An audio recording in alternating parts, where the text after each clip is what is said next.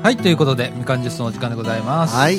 えーとですね、本日はですね、えーと、2012年の7月の28日土曜日。はい。はい。えーと、土曜日。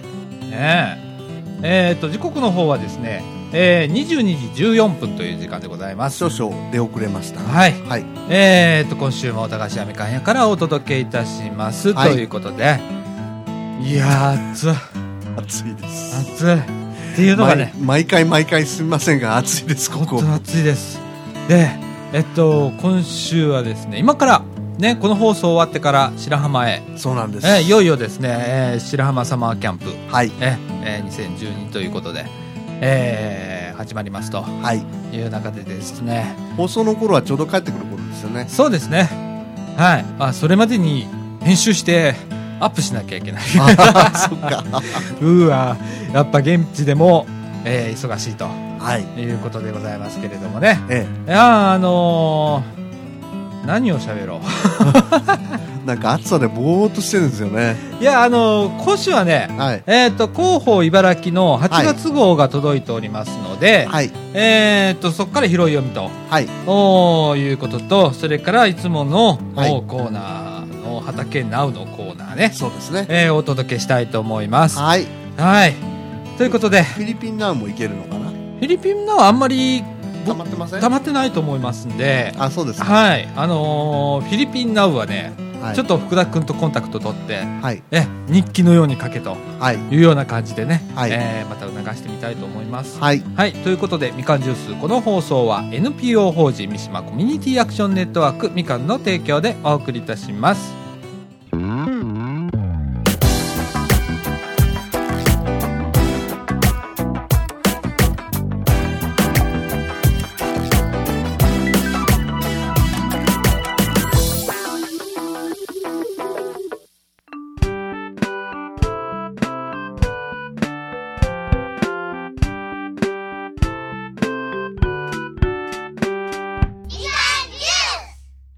ということで、はいえー中盤でございます。はい。はい、えーっと、今週はですね、えええー広報茨城8月号、はいえー届いておりますので、そはいこから拾い読みをしていきたいと思います。はい。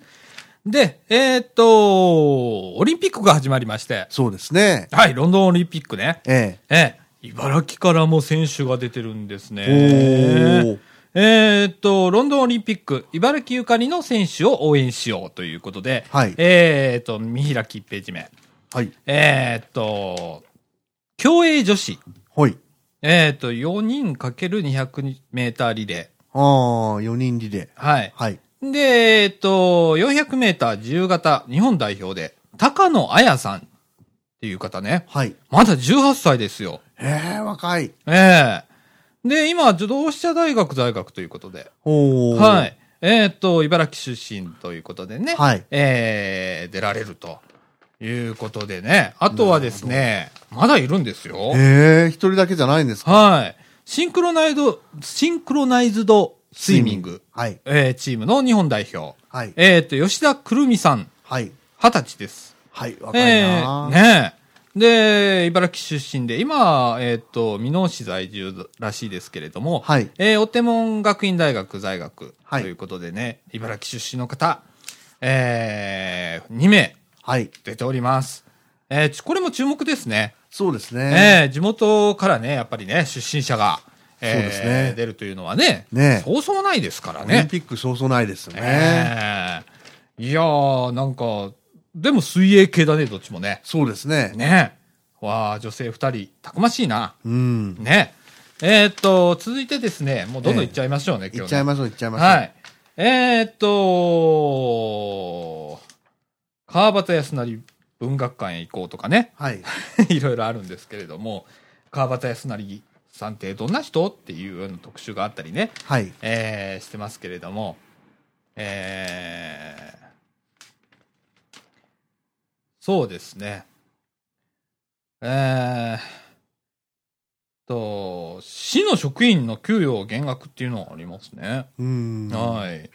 えっ、と、管理職が10%減額とかね、部長、課長クラスは10%、課長代理級、課長級は8%、主査、主任50歳以上7%、40歳から49歳5%、えー、30歳から39歳4%、30歳未満、えー、再任用職員が3%の減ということでですね、えっ、と、この中からね、えっと、今年度の削減額はですね、4億6999万円を見込んでいると。はい。えー人件費。うーん、ね。あのーこれは賛否両論あると思うんですよね。そうですね。ええあのやっぱり民間の返金、平均のね、あの給与とどう見るかとかね。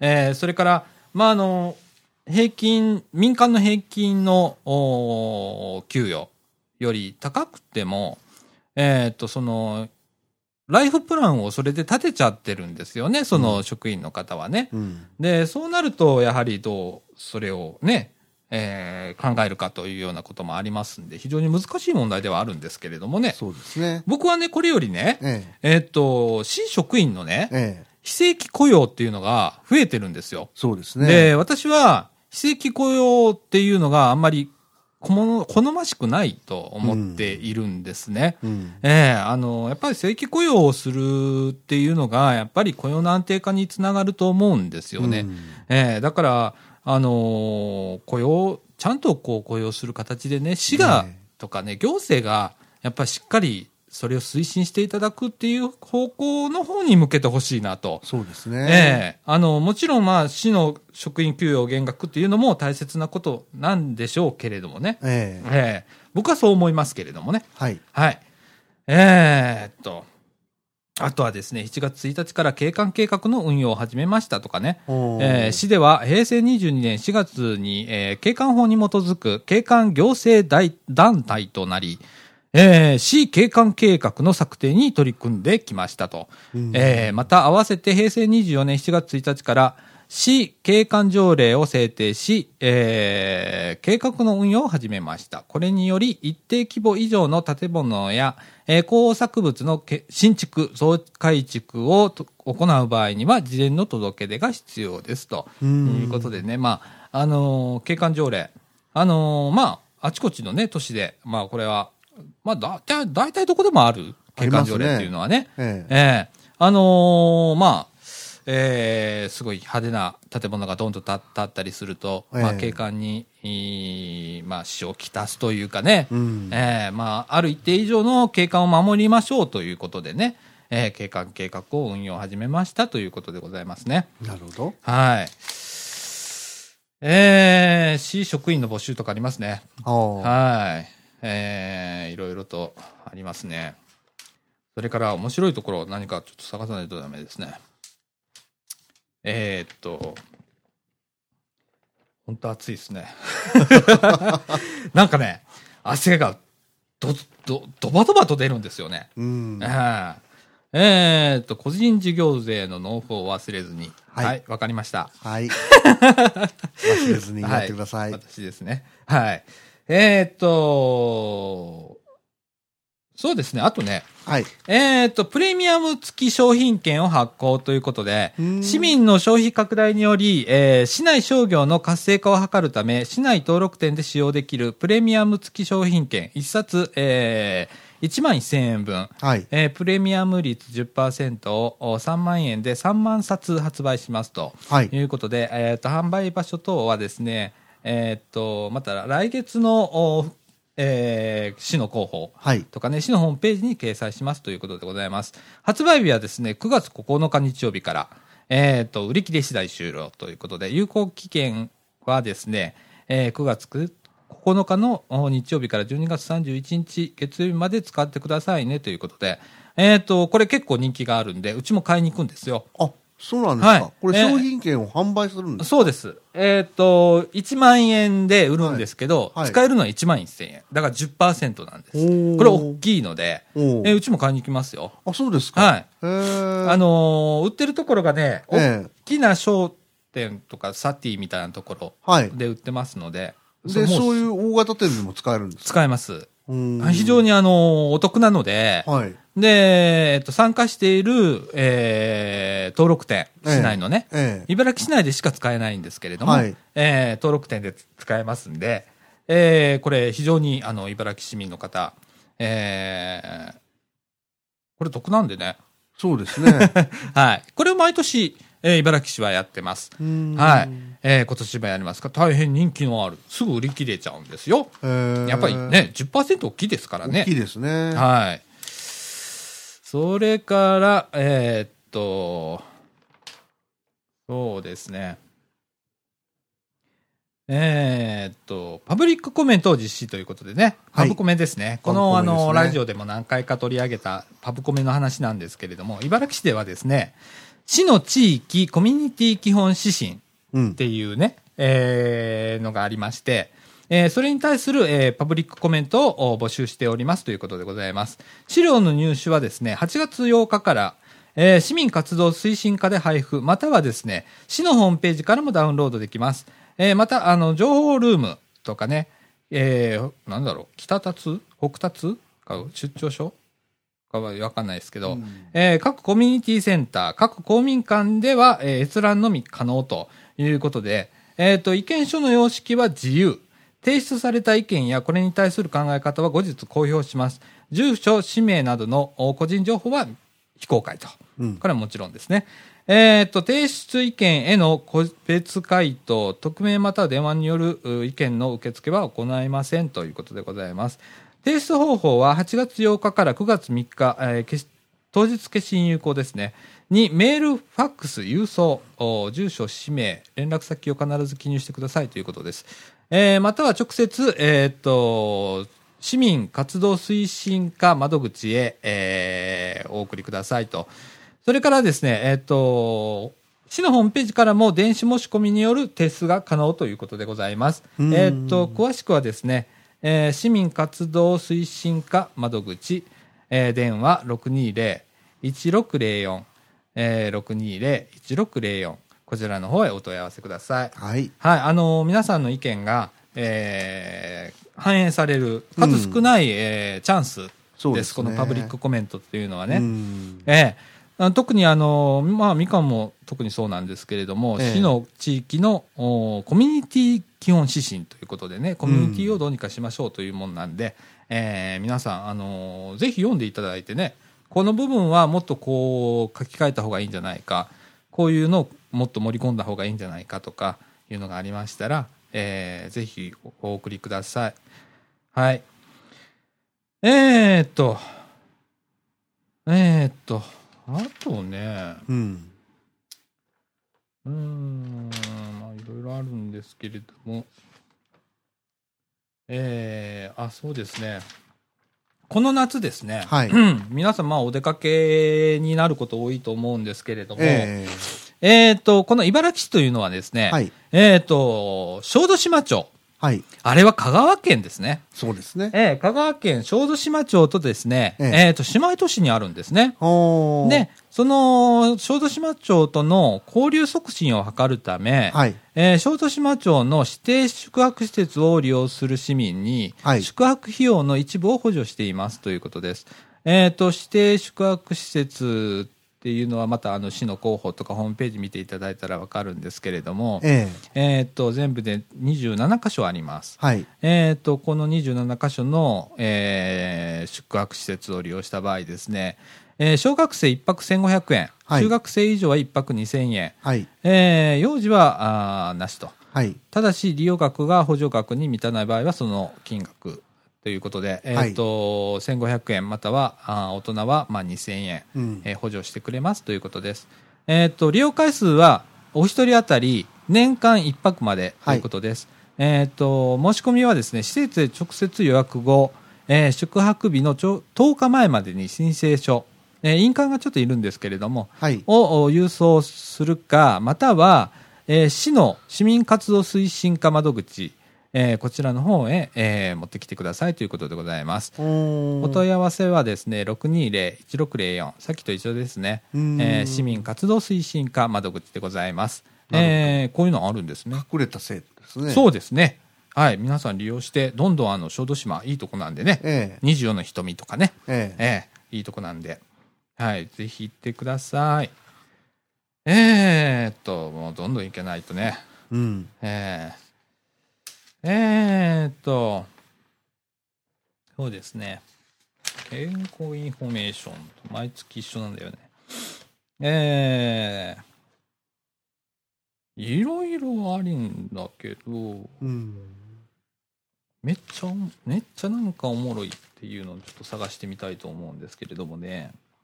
えっ、と、この地元で言うとですね、はい。総持寺本通り商店街、はいはい。夜店ってはいいうのがはあい。ります。ありますね。ええ8月24日金曜日午後5時から8時30分まで、雨天の場合は25日土曜日になりますということでございます。えーところはですね、総持寺本通り商店街内、えー中総持寺町ということでございます。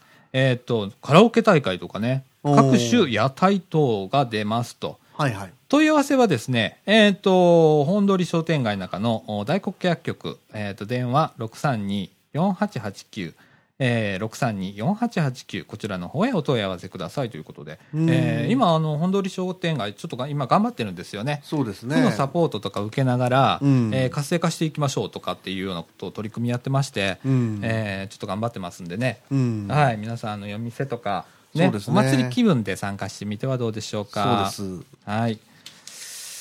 いやー、本当にね。いろいろありますね、こうやって見るとね。うん。多いですね、ねイベント。なんか皆さんね、あの、市の広報ってね、あの、端から端までね、パラパラって読んでみてください。で、自分がね、こう、参加できるなっていうものはね、どんどんこう、利用していただいてね、うん。ええそんなね、あの、市の、あの、この広報に載るような、あの、講座だったとかね、そういうのはもう高いものってないんですよ。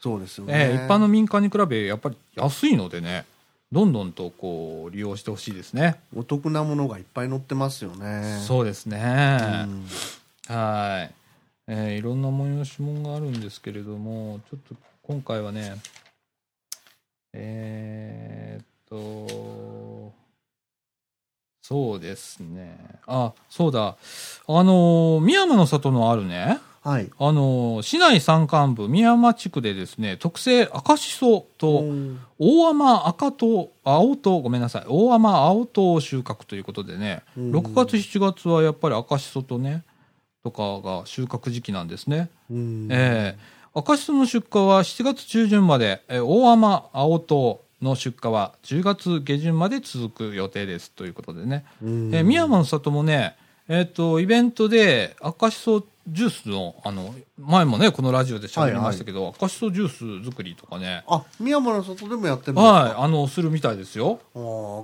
いカストジュースすごいですね、あち こち。。そうですね、意外に。僕もね、あの、意識しだしたらやっぱりこれ、目につくんですねなるほどね。は今まであったんでしょうけどね。い。ねうん。え、えええーっと、あ、これ面白いかもね。市長の施政方針に各会派が代表質問ということで、その中でですね、ええっ、と、維新の会、みんなの茨城、えっ、と、の方が、大野千佳子ちゃんとかね、えっ、と、あと、長谷川博さん、えー滝の神っていうのかな、さんとかね、え山本隆俊さんとか、えーの質問なんですあがと、山本龍春ですわ。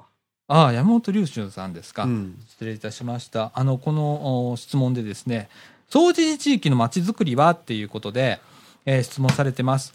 えっ、と、仮称、お JR 総知事駅は、平成30年春の開業に向け、整備が進められているが、計画的なまちづくりが遅れている総知事地域全体を、阪急総知事駅の周辺整備と一体化した面として、新しい総知事のまちづくりとして整備することが必要と考えるがどうかということに対してですね、市の回答はですね、新駅の開,、えー開業は、相川東部地域の新たな交通、えー結節点として、うんえー重要な役割をはす果たすものと考えていると。その中で、市道の歩道設置や西河原公園の整備など、可能な限り住民、地域住民の利便性の向上や生活改、生活環境改善のための整備も行っており、今後も可能な整備を実施していく、また、総除時太田線の整備についても、ふと協議、調整を進めていくということでね、えっ、と、うまくいなしてますね、この回答。えー辛口にちょっといきますけれども、えっ、と、質問はですね、総知事地域のまちづくりっていうのを聞いてるわけなんですけれども、う まくいなしてますね、これね。よくある、あの、回答ですけれども、ええあのー僕もそうなんですよね。ちょうど、えっ、と、住んでいるところが、えー阪急の総除寺駅と JR の総除寺駅の間なんですね。はい。えーなので、そこら辺がどうなるのかなと、うん。えー人の流れがどうなるのかなとかね、うんそれに対して市のこの取り組みによるうん活性化とか、えー人の流れが変わるっていうことの調査とかね、ええええそれをですねもっとあの住民と一緒に考えていってほしいとな、えうん欲しいなと思ってて、うん。ええあのそういうこう街づくり協議会みたいなのがあってもいいのかなとは思いますけれどもね、うん。はいえー、と住民ももうちょっと声を上げていかないと,、えー、と平成、えー、と30年春ですから、うんえーもう6年後ですからね、はい、あの住民の方も声を上げて、そうですねうんもっとこうしなきゃいけないとかいうことを考えないといけないのかなと思います。はい、私も含めてね、はい。はい、思います。えー、ねえあの、議会もね、いろいろとこう、こういう取り組みとかね、えーうんこんなんやってます、あんなんやってますって、やってます、書いてありますけれどもね、うん。えーえーっと、そうですね。うーん。そんなもんです ね。うん、そんなもんですよ。うんはい。えーっと、あと、福祉茨城、はいね、あの、社協さんのおー方からですね、えーっと、夏のボランティア体験プログラムということで、えええーボランティア体験プログラムは、ボランティアを身近に体験してもらうためのプログラムですということで、えーっと、茨城市内の各福祉施設での夏祭りイベントの手伝いや、えー日常活動の中での利用者との触れ合い、ちょっとしたお手伝いなど、様々なプログラムを用意していますということで、対象は、えー小学生からシニアまでと幅広く参加できます。うんまた1日だけの参加も可能ですということです。えーこの夏ボラン、ボランティア活動へのきっかけ作りに皆さん参加してみませんかということで、えーっと、募集受付期間は、えーっと、8月21日まで。はい。実施期間は8月31日までの間で、えー1日から3日程度です。えーお申し込み方法はですね、パソコンや携帯電話にてご確認くださいということで、えーっと、これはですね、えー、不社協かなのイベントかもしれませんけれども、うんえーっと、アドレス言っときます。はい。 http コロンスラッシュラッシュ www. 大阪、えー、ハイフン、はい summerrv.jp、えー、www. 大阪ハイフン summerrv.jp こちらの方、あの、夏のボランティア体験プログラムということで、えーやっておりますということでございます。えっ、と、それからですね、まあ、こっちは、えっ、と、死者協の方かな。えーボランティアしませんかということで、えー第1回ボランティア入門講座ということで、ボランティア活動ってどんなことするのかなとか、ボランティアに関心があるけれど、何から始めればいいのかわかんないなどなど、えーこれからボランティア活動を始めようと考えている方を対象に、ボランティア活動を始めるきっかけ作りのための講座を開催しますと。はい。えー、とボランティアに関する基本的なお話のほか、えーボランティア活動者との交流や一日ボランティア体験を通じ、えー身近にボランティアを感じていただけるような講座となっておりますので、みなえー参加ご希望の方はですねボランティアセンターへご連絡くださいということでございます。うん。日時は8月6日月曜日、えー午前9時半から12時半まで。それから8月17日からあー8月31日の間で1日ボランティア体験体験をしますと。はい。えーと、それから9月18日、えー火曜日午前10時30分から12時30分まで、えー全3回講座が行われるということでございます。場所はですね、茨城市福祉文化会館4階、えー社協会議室、えーと、これはですね、えーと、茨城の、えーと、市役所の、えーと、真向かいと思っていただければいいです。あの、えーと、市民会館の隣あですね。そうですか。はい。えー福祉文化会館4階、社協会議室で行われます。定員は先着10名ということです。はい。えーこちらの方はですね、えーお問い合わせは茨城社会福祉協議会へ、えーお問い合わせください。えーこう、ね、うちもこのみかんとしてね、ええーボランティアを、おどんどんと募っているんですけれども、なかなか、なかなかなかなか、なかなかね。ね、あの、集まらない。うん。このラジオもボランティアの募集をしているんですけど、なかなか、なかなか。なかなかなんですね。うんはい。まあ難しいですけれどもね。うんはい。えー、それからですね、えーっと、地区福祉の、えーっと、ごめんなさい、地区福祉プランということでね、福祉知恵の輪プランっていうのがね、えー僕も参加してるんですけれども、ああ。えー策定に向けてということで、茨城市社会福祉協議会地域かつ、えーごめんなさい、地域福祉活動計画はに、平成24年度より、本格的に地区ごとの知恵の輪プラン策定に向けて進み進み始めましたということでね。えーっと、まあ、えー地区のね、福祉委員会とかあるんですよ。ええで、私はまあ、みかんの、このみかんジュースとして、えー参加してるんですけれども、えー福祉知恵の輪プランっていうのがね、あるんです。はい。で、これの策定作業を今やってるんですけれども、えーっと、この三島地区うーではですね、えー大学の先生などを招き、えー入念な課題、分析等を踏まえた勉強会を開いていますとかね、えー新郡山地区では市内でも一番の超高齢化地区であるということや、海外、えー外国人とのコミュニケーションの問題とか、うん。えー沢池地区、えー西地区、水尾地区では共通して場作りである拠点の問題などについていろいろな意見を交わしていますということですね。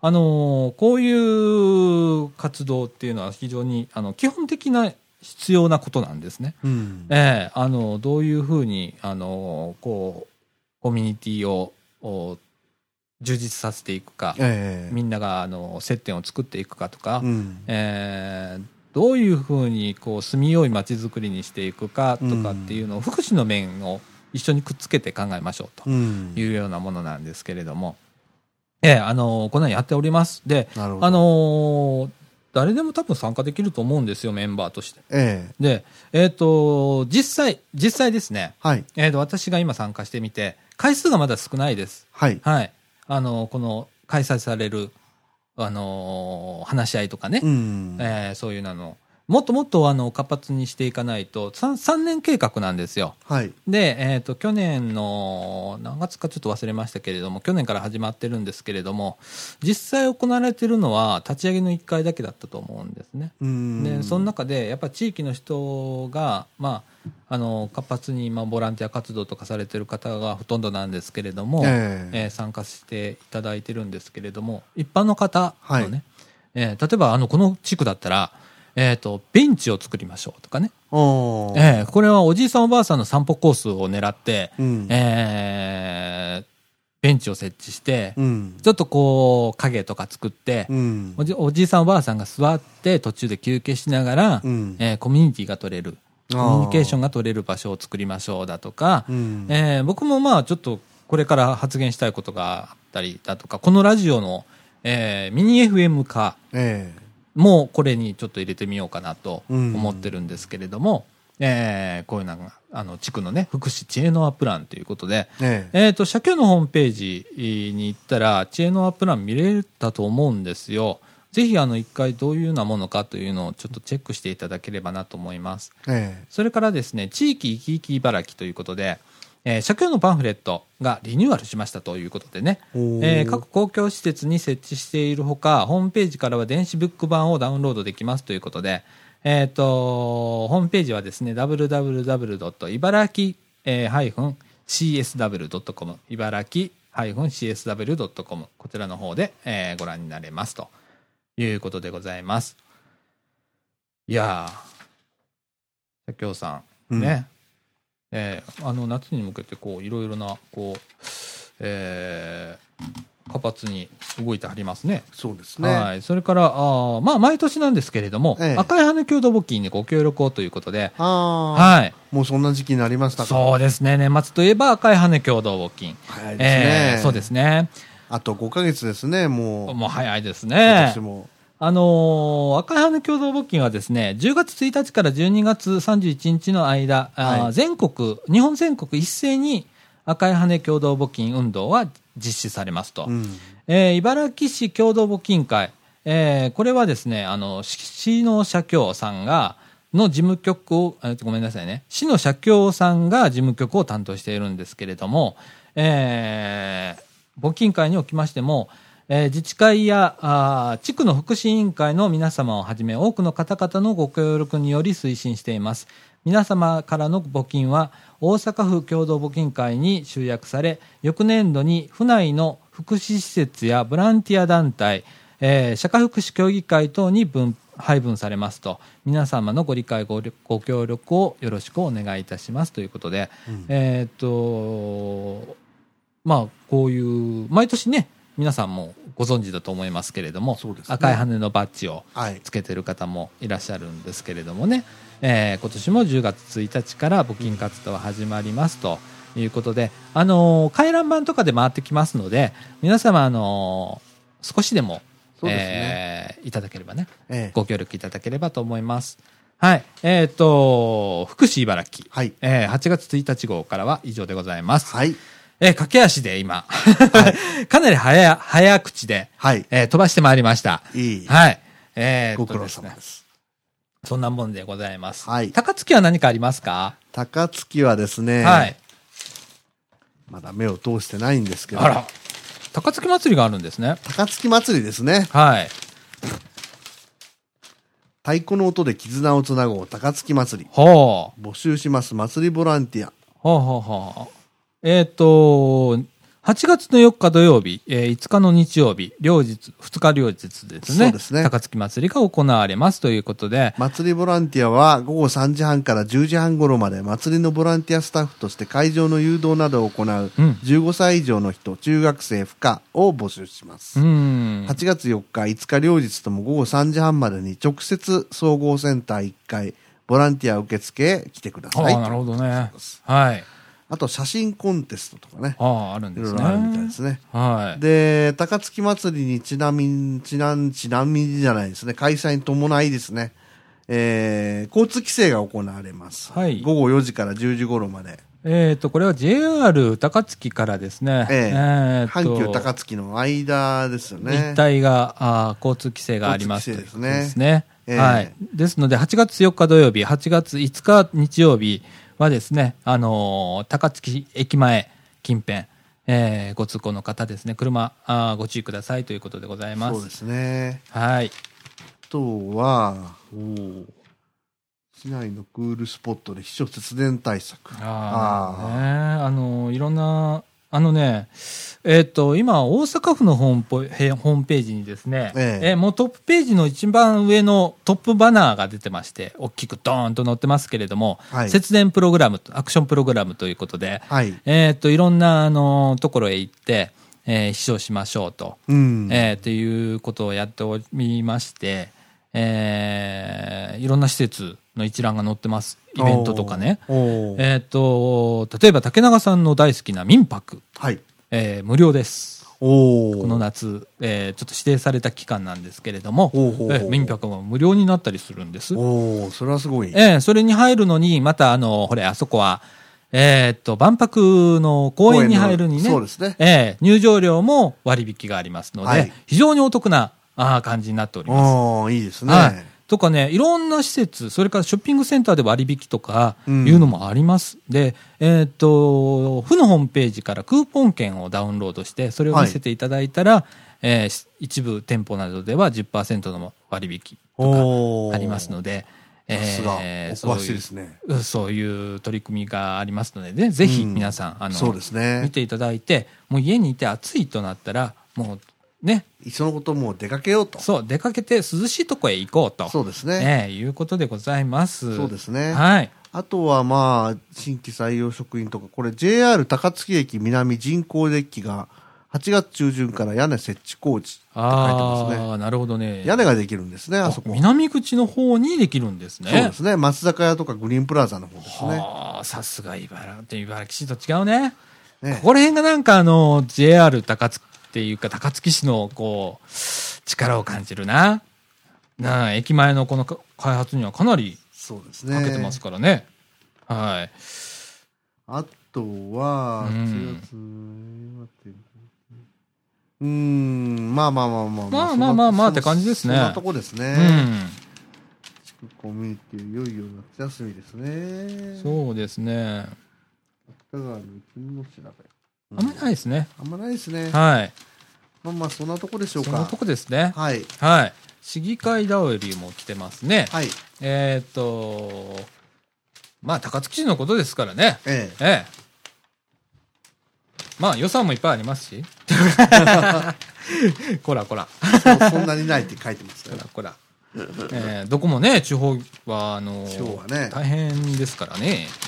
もう一層、あのー国税をね、えー地方にこう譲渡していくっていうのね、うんあるんですけれどもね、やり方としてはね。ロンドン五輪出場決定、こちらにもいらっしゃいますね。ああ、高槻市にも。はい。ええ誰ですかこれはえっ、と、陸上男子400メートル。金丸選手。はいうんお読みするんですかね。うん。金丸雄三選手が表敬訪問しましはんはんはん女子サッカー、丸山選手ね。あた。あ、丸山選手。、丸山、これはなんて思う読みするんですよね。カリ選手ですうかんね。カリーナ選手ですか。あ、カリナさんですね。うんはい。スペラン、スペランツァ FC 大阪高槻ですね。はい、そうなんですよ。大阪にもですね、大阪の高槻にもですね、女子サッカーのおー実業団チームがちゃんとありまして、えー、J リーグの女子版みたいなやつにちゃんと出てるんですよ。ああ。はい、その中になる丸山選手が所属されてて、うん今回、えーロンドンオリンピックの代表としてえー参加されてると。ほど。なるほどね。ええあの女子サッカー1戦目、うん2対1ですね。おーえそうですよねえ。えええっと、どこ相手かちょっと忘れました。ススペインだっけ、えーえー違います。カナダです。カナダか。はい。ね。えっ、と、優勝候補。優勝候補ですよ。あ、それは大、それは男子の方かそ。れ男子のスペインです。男子のスペインがもう勝ったんですよね。勝ったんですね、2対1で勝ったんですね。い、やー、あこの、れは貞岡さんがちなみに作ってらっしゃるんじゃないですか何ですかダン段ボール製免天台いや、こういうやつこいや、ダンボールは、うん、やってないです。れやってないですかうん。うーんねえ、あのーいろいろと、ダ高ン槻市ボーのル製の書棚を寄贈しました、はあ、うん梱包会社かね。うん、えオリックス・バファローズ2軍萩谷萩谷で公式戦野球教室えおへーーそんなんあるんですね。萩谷総合公園野球場でプロ野球2軍公式戦オリックス・バファローズ対広島東洋カープが開催されますあ、それ、それね、僕ね、行きたいなと思ってて、僕はあの、広島ファンなんで、 ええ高槻でやるんですよ。高槻でやるんですねはい、あ。ちょっとこれね、見に行きたいなと思って。もういいじゃないですかは2768人が感染しました。い。あ、しましたって終わったんだ。 7月7日ああ、う。そう、終わったんだ。行きたくって、ずっと。あ、そうなんですか。そう、高槻であるっていうことは分かってて。あご存知だったんですああ、しまった。ね7 8えで。すねまあ、二軍戦なんですけれども、ええなかなか高槻でこう、野球っていうのはなくて、萩谷にね、結構いい野球場があるんです。おーはい。山の中なんですけれどもね。はいええあるんです試よ合後には小中学生を対象にオリックス・バファローズの選手の野球教室も行われます。はい。なるほどね。ねえ。まあ、以上ですかね。まあ、そんなとこですね。はいはい。えっ、と、こんなところで一旦中盤は、はい。えー、こんなもんで。はい。はい。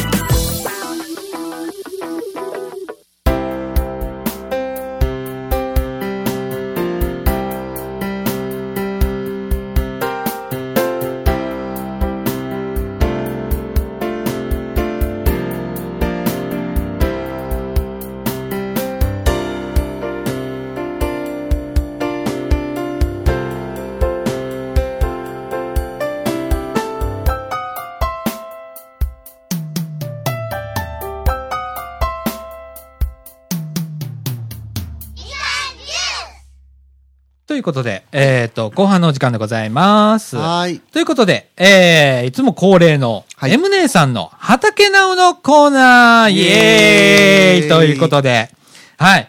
もう駆け足で、そうですね。今日は駆け足ですね。もうすごい僕焦ってます、今。はい。はい。えーっと、まずはですね、9日前、えっ、と、わあ、アカウントできてるラジオブログでもまた紹介しておきますねって、雨季ってどのくらいの期間続くんですかって、あの、あ近畿地方は、フィリピンなんですねこれそうですね。近畿地方は17日に梅雨明けしましたよ、と。梅雨入りが6月8日だったので、今年の雨季は40日間ぐらいだったのかな、ということで、フィリピンナウがアカウントができました。はい。えーっと、フィリピンズアンダーバーナウということで、えーできました。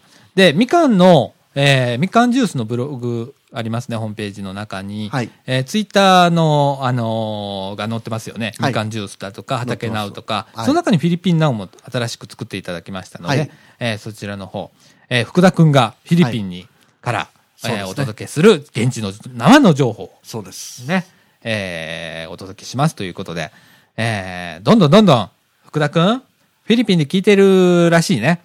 えー土日はね、ね、なんかね、あの、フィールドワークに行くそうです。ああ、なるほど。フィールドワーク。クラスはあ、うんどっかに出かけるんだそうです。クラス全員で。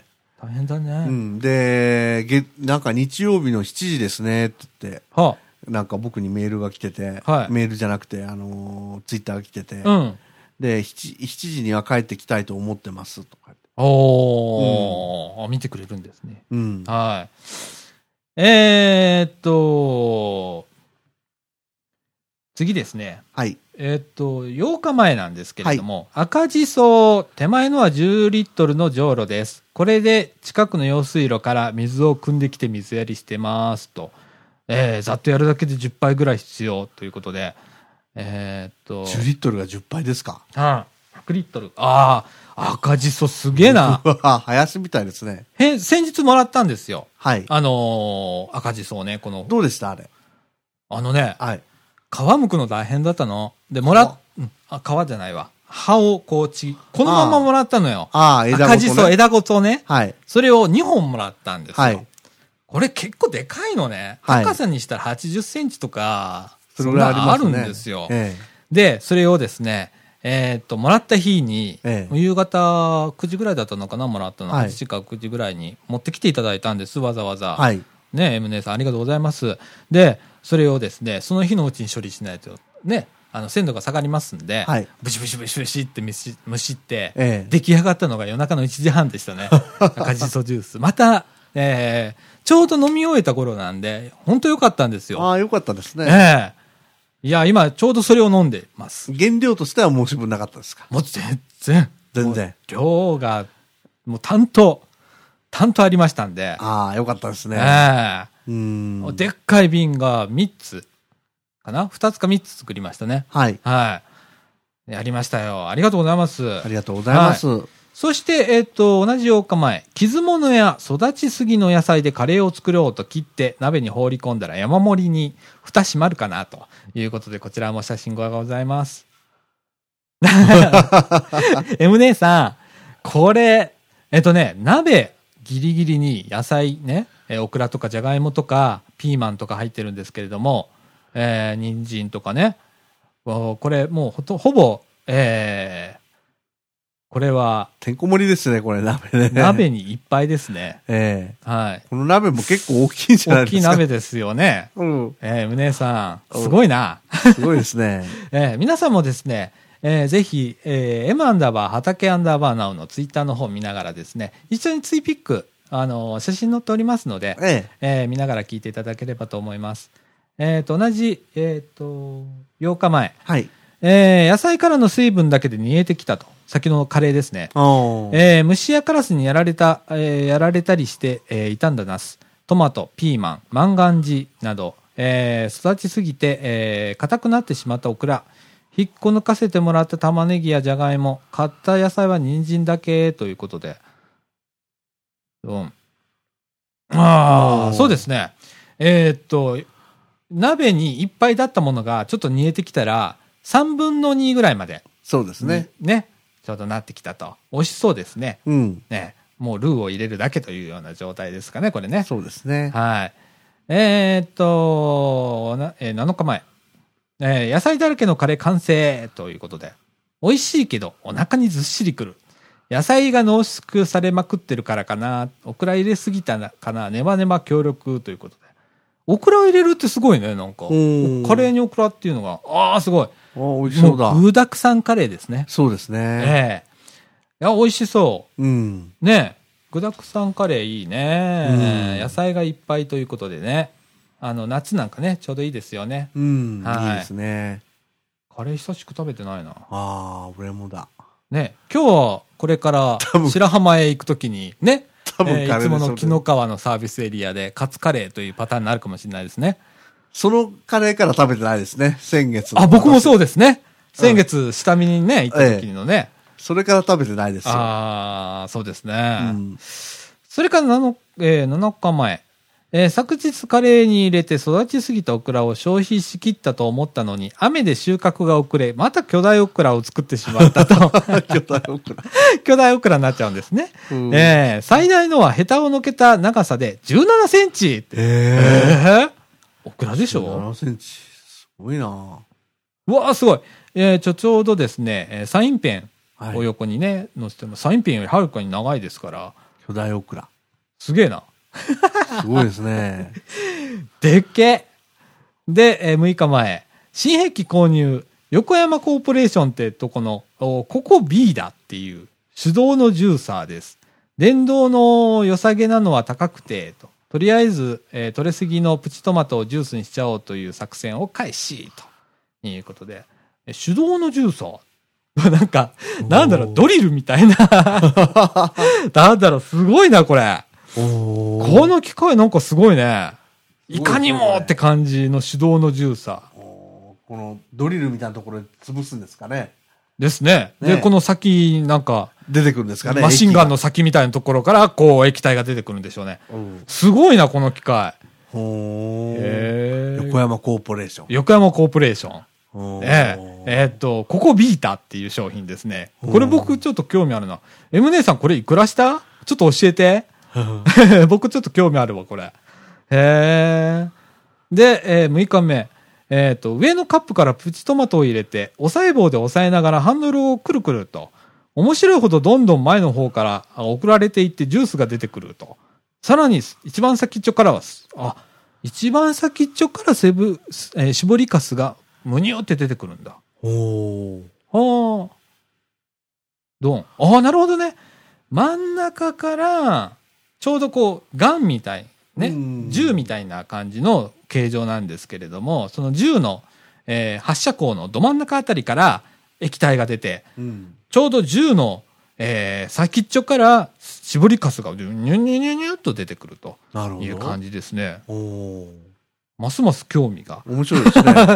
M 姉さん、値段を教えてください。 えー、そして6日前、えー、720g のプチトマトからカップ満タンの 50cc のジュースができたけど、種が、ま、かなり混ざってしまったので、目の細かいザルに越したら 400ml、400cc ぐらいになっちゃったと。えー味はトマプチトマトそのもの、当たり前か、ということで、700g、720g のプチトマトからうん、最終越したらね、うん。 400cc ぐらい。おでもー半分以上はジュースになると。うん。結構、まあまあ、効率いいですね。ねえ。ああ、なるほどね。うん。あの、天然の、この皆さんがね、えー飲まれてるうん。トマトジュースよりは、ちょっと色が違いますね。ちょっと、そうですね。う。ん。ちょっと独特茶な色っぽいというか。ねえ。うん。この絞ったカスもなんか使えそうだよね。あーまだまだなんかそうですね。あのーほれ、えースパゲッティのミートソースを作ったりだとかに使えそうかな。うん。ねえ。そうですね。うん。お片付けということで。 分解簡単。水でさら、さっと洗うだけで綺麗になった。ジュースのカップはあラップして冷凍庫、あ、んジュースのカップはラップして、えー冷凍庫で冷やし中ということで。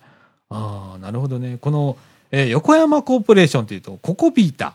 ね。えー洗うのも簡単らしいです。うん。ええ、ココビータさん聞いてたら、えーっと、試供品を送ってください。 はい。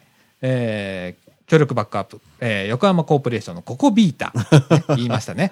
はい。ココビータさん、あの、ぜひ、お送りください。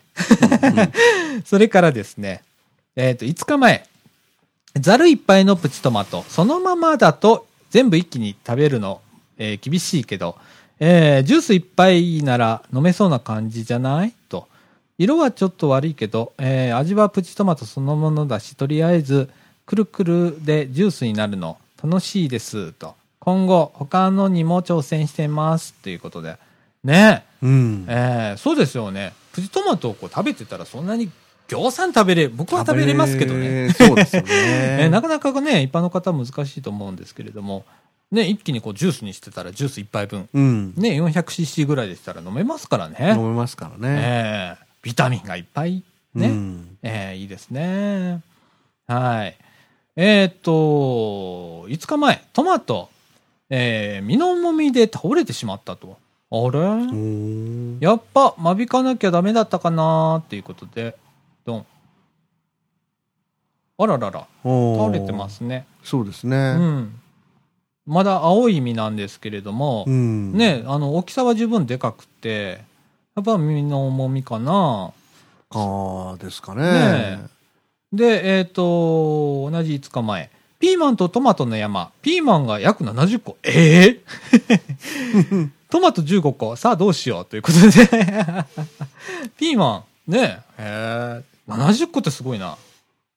今70個ね。うわ、すごい。ナスにピーマンにオクラに、えー、人参に、人参もあるよね、これしたね。あなー、んかいろい本ろ。ねえ。わ、すごい。ピーマン70個はすごいな。それから5日前。当だはい。青じその葉っぱを食い荒らしている犯人発見。こんな小さいバッタだったとはって。へえ、うんバッタが青じそ。あ、本当だ。ああ、あの、葉っぱの中をね、ちょうどこう、くり抜く形でああ、本当だ。食い荒らしている犯人がバッタだったと。おーいうことですね。へえ珍しいな。バッタ映ってますね、ちゃんと。ちっちゃいいバッタが。ね。青じそ食べるんだ、なんか。ねえ。4日前。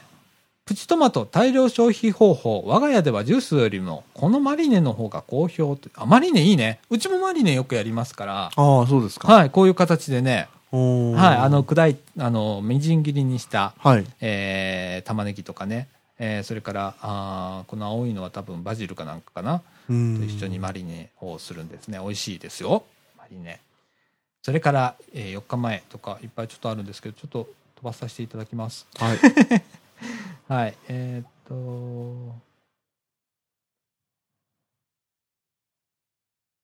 2日前、 はい。雷鳴ってきたから期待したのにポツポツだけで降ってくれなかったと。 水やり暑かったということで、帰ってからシソジュースうー、ガブ飲みしてやっと落ち着いてきたということでね。そう、雷鳴ってもなかなかね。ねえ、振らないですからね。ねえーっと、1日前、ふと気づいたらプリンスメロンがつるから外れて転がってたと。おー調べてたら、熟してくると勝手に外れるとか。へうえ、知らなかったということで、注意してみね、見てやらなきゃということでね。プリンスメロンもやってんだ。うわあ、でかい。うん。すごい。熟したら、ポロッと外れるんですね。外れるってね。うん。初耳ですね、これもね。うん。はい。えーっ、と、以上でございます。はい。はい、えっ、と、今週は、ちょっとね、えっ、と、収録も変則収録になってますので、はい。えーちょっと今週多めということでね、お届けいたしました。はい、はい。 M 畑、えー M 姉さんの畑なおのコーナーでございました。はーい。さて、はい。えっ、と、いよいよ、えー今ですね、23時8分です。お、え、いい時間になってきました。そうですね。えーこれからですね、我々、えー、貞岡とお竹永さんね、二、はい人でですね、えーっと、白浜サマーキャンプ2012ということで、はい。行えー行ってまいります。ってまいります。はい。。その前にちょっと予備知識として、はい頭に入れておかなきゃいけないこと。はいね。えーっと、白浜町、和歌山県西室郡白浜町というんですね、白浜っていうのは。西室郡って、なかなか皆さん知らないでしょうん。書けないですね。でしょ読めても。そうなんですよ。うん西室郡白浜町っていうとこなんですけれども、えー面積はですね、はい。えー201.04平方キロメートル。はい。えーと、人口は22,366人。えーこれはですね、2012年の4月1日現在ですね。人口密度がですね、えーと、1平方メートルあたり111人でございます。っていう町なんです。はい。で、、ちなみに茨城市はどうなんだと。はい。ね。面積は76.52平方キロメートル。えー白浜の約う2分の1強っていうね、白浜の方が広いんですよ。おお、そうなんですか。はい。で、人口はですね、276万、あごめんなさい、27万6474人。これはですね、えっ、と、2012年の2月1日現在でございます。人口密度はですね、1平方キロメートルあたり3610人。うん。えー、3610人、1平方キロメートルあたりね。うん。えー対して白浜が111人と、うん。ね、はいなんか息苦しくなってきますね。 30倍ぐらい違うんですね。 30倍ぐらい違いますね、人口密う度ん。えっ、と、人口もですね、十何倍、そうですね。ね、13倍ぐらい違うんです。えーという町へややって、えー今から行きます。はい。はい。えー面白いですね。 うん。ね、人口密度がすごいよね。うん、そうです地ね。平方キロあたり、茨城は3610人いるんです。うん。ね、対して白浜は111人しかいないというようなことで、えーこういう町へ今から行ってまいります。はい、行ってきます。はい。で、これから、えーっと、明日ですね、もう、えーユーストリームの生中継がそあうりでます。すもうこの放送終わった頃にはもう特に終わってるんですけれども、えはい、皆さん見ていただけましたでしょうかねええあのーより多くの、ね、方が見ていただければいいなと今現在思っておるんですけれども、結果どうなってるか、ええはい、このラジオが放送される頃にはですね、ええもう結果は出ているとそうですいうね。感じでございます。目はい標30人でしたっけ、そうです。あのー目標は30人。えーユーストリームでは約30人視聴者あれば、まあ成功と言われておりますので、目標は30人はい、でございます。はい、皆さんぜひアクセスしてくださいというか、後で、あのーちゃんと、えアーカイブになってねアーカイブで、あのー保存してありますので、同そうですじ、ねあのーページへ見に行っていただけると、はい。録画したものを見れますので、それを見ていただいても結構です。はい。はい。ということでございます。はい。はい。いやー、汗がちょっと引いてきたけど、あでも暑い。暑いですね。ね。えーこんなか、今から白浜行ってまいります。参りまはい、す。高速道路をとっとこ、とっとこ。ね、2時間半ぐらい。はい。えー今11時ですから、まあ1時か2時ぐらいには着くでしょそうですう。ね。はい。ということで、えーちょっと頑張ってまいります。はいはい。ということで、えー今週はこんな感じでよろしいですかはい、わかりました。はい。 わかりましたって。よろしい変ですなか反応だな、今の は。はい。という感じでございます。えっ、と、ラジオ収録もですね、えっ、と、次回の土曜日の収録はありません。えっ、と、白浜で、えー、 31日にね、 7月31日午前中にラジオ収録、現地から、えーゲストをお招きして、えーおお届けしたいと思っております。はい。はい。来週もぜひお聞きください。はい、よろしくお願いします。はい。ということで、みかんジュース、この放送は NPO 法人三島コミュニティアクションネットワークみかんの提供でお送りいたしました。ということで、張り切っていってまいります。はーいはい。ということで、皆さん、さよなら。さよなら。